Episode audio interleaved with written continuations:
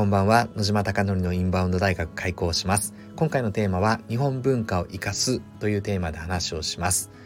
池袋にある焼肉屋の焼肉マフィアは YouTube 講演家の鴨頭義人さんが経営者であり運営をされております。そこで過去月賞2000万以上の売上高だったのがコロナの影響もあり売上が低迷しております。その中でインバウンド集客を生かして海外のお客様にご来店をいただき売り上げを回復しようということでインバウンド対策のプロジェクトチームが今立ち上がっております。その中でどういうふうにして顧客を獲得していくのかということを議論したり行動したり実際に打ち合わせをしております。その中でまだこれはですねチームプロジェクトメンバーには具体的な話はしていない流れの中で茶道と焼肉マフィアをコラボレーションして茶道を起点に焼肉マフィアに海外のお客様を集めることができないのかということを今想像しております。妄想しておりますと言った方が正しいですかね。でなぜこんな話をするかというと日本文化に興味がある欧米諸国の方々は多いです。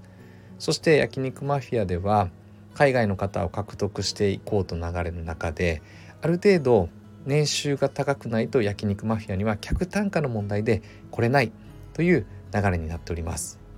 具体的には今インバウンドの客単価は2万円から2万5千円ぐらいちょっとまだ母数が少ないので結構この辺りが揺れているのですが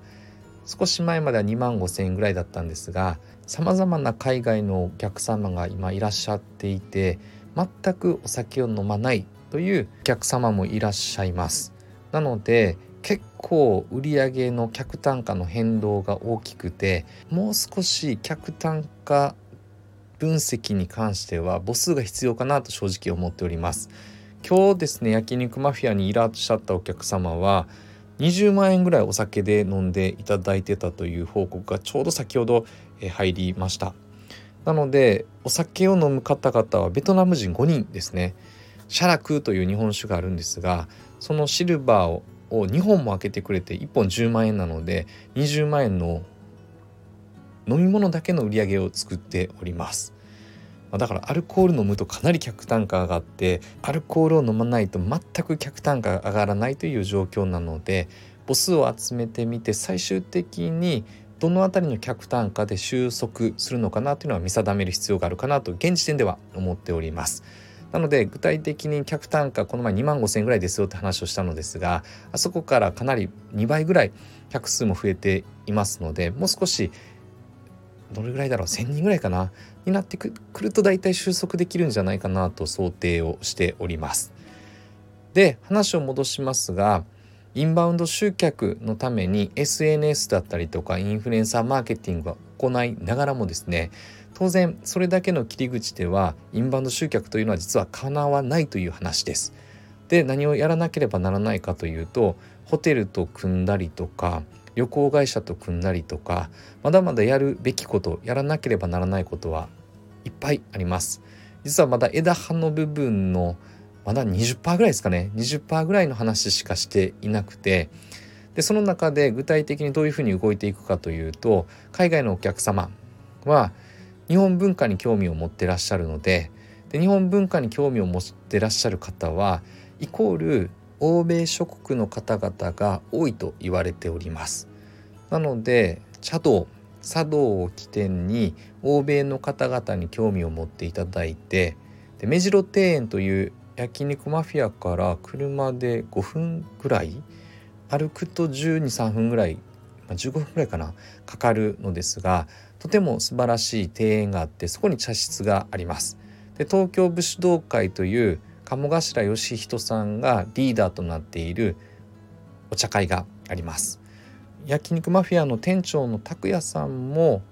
東京武士道会に入っていて私も東京武士道会に入っていて実はりょうさんという方も東京武士道会に入っていてあと涼介さんというステージパフォーマーも東京武士道会に入っているので実はステージパフォーマーはお茶ができるという方々が多いです。なのでご来店いただく前に目白庭園によって日本の文化体験茶道茶道体験をしていただいてその後焼肉マフィアにご来店いただくっていう流れも作れるんじゃないかなと思っております。でこれはもう少し次回具体的な話をしたいなと思っておりますが焼肉マフィアで旅行を販売できないかなと思っております。資格を取ればできるそうです。でお茶をやって焼肉マフィアというコースが組めば旅行としても販売できるので旅行代理店にも売ったりとか焼肉マフィアが旅行代理店のような仕事もできるんではないかなと思っているのでこの辺りをもっと煮詰めていきたいなと思っております。なので日本文化